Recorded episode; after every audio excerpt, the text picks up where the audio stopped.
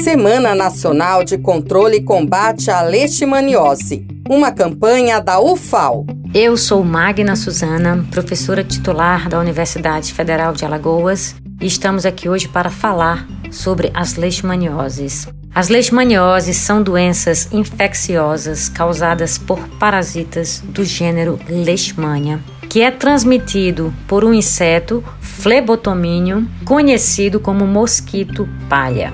E esses insetos, quando infectados, eles são capazes de introduzir no homem ou em, em alguns animais, na hora da picada, esse parasita Leishmania. Existem diferentes formas dessas doenças, como a leishmaniose cutânea, leishmaniose mucocutânea e a forma mais grave, a leishmaniose visceral. O tratamento das leishmanioses no Brasil envolve principalmente o uso de medicamentos classicamente chamados de antimoniais pentavalente e anfotericina B ou combinações. Além disso, como a doença possui várias formas, a abordagem terapêutica pode variar dependendo da gravidade da doença. Mas apesar disso, a eficácia desses medicamentos não é uma regra e associado ao fato de desencadear inúmeros efeitos adversos, alguns grupos de pesquisa no Brasil e no mundo buscam descobrir novos tratamentos. Aqui na Universidade Federal de Alagoas, eu e a professora Aline Cavalcante de Queiroz coordenamos o Laboratório de Farmacologia e Imunidade e há quase duas décadas estudamos produtos naturais ou sintéticos com atividade leishmanicida. Temos alguns projetos financiados pela Fundação de Amparo à Pesquisa do Estado de Alagoas, a FAPEAL, e o Conselho Nacional de Pesquisa, o CNPq, e num deles, financiado pelo INCT Inofá, nós descobrimos um novo padrão estrutural que serviu de modelo molecular para o tratamento e o desenho de novos protótipos candidatos a fármacos leishmanicida.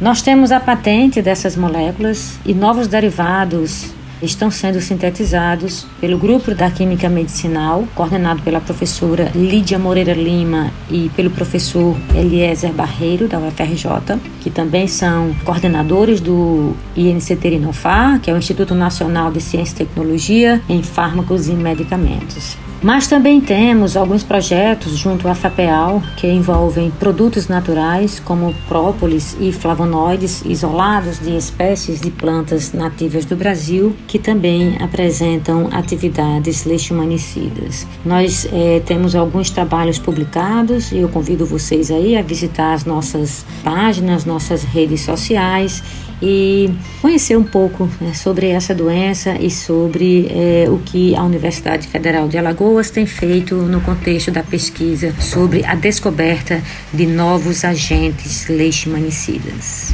É importante ressaltar que a evolução das práticas médicas e protocolos de tratamento para as leishmanioses não mudaram nas últimas décadas e, portanto, reforça a necessidade de fomentar pesquisas e assim podermos contribuir para o tratamento dessa doença, que é um problema de saúde pública em mais de 98 países, inclusive no Brasil.